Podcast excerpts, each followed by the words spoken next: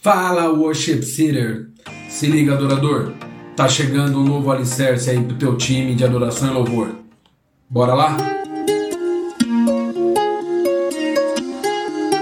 O contexto do time de adoração e louvor é essencial para que a gente possa compreender o seu respectivo propósito.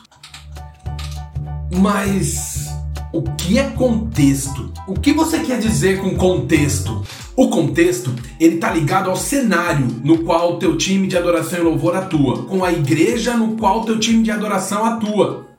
Esta igreja, ela pode estar em vários momentos. O ministério pode estar começando, o ministério já pode estar consolidado, você pode estar vivendo um momento excepcional, seja um avivamento, seja um renovo ou uma campanha específica. É muito importante também entender a característica dos membros e das pessoas que fazem parte desse grupo, comunidade ou igreja, e principalmente as expectativas da liderança desse ministério, dessa igreja, dessa comunidade. Tudo isso faz parte do contexto. Dedicar um tempo para aprofundar o seu conhecimento sobre o contexto onde vocês estão inseridos é importantíssimo porque vai habilitar o teu time de adoração e louvor a entender o seu propósito específico. Ah, o que, que ele quer dizer propósito específico? Tem outro propósito? Tem! O propósito conceitual de um time de adoração e louvor, ou seja, levar ou facilitar ou ensinar a igreja, a comunidade a adorar a Deus. Mas este é o propósito conceitual. Você precisa buscar o propósito específico, que está totalmente relacionado com o seu contexto. Tá, tô entendendo. Mas.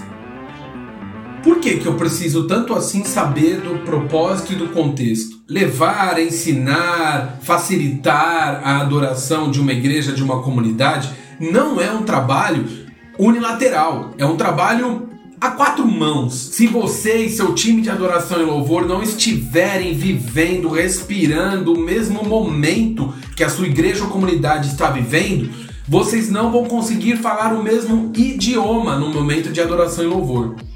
Isso dá uma confusão. O resultado será um distanciamento da tua comunidade ou igreja do teu time de adoração e louvor, ou até pior, a comunidade pode até ficar com algumas divisões meio que partidárias, preferindo estilos, preferindo formas, preferindo tipos de ministração específicas ou até músicas que vocês tocam no momento de adoração. Bom, então anota aí. Segundo o alicerce, busque o propósito do teu time de adoração e louvor, considerando o contexto onde vocês estão inseridos. E nós vamos continuar aqui estabelecendo os alicerces do time de adoração e louvor.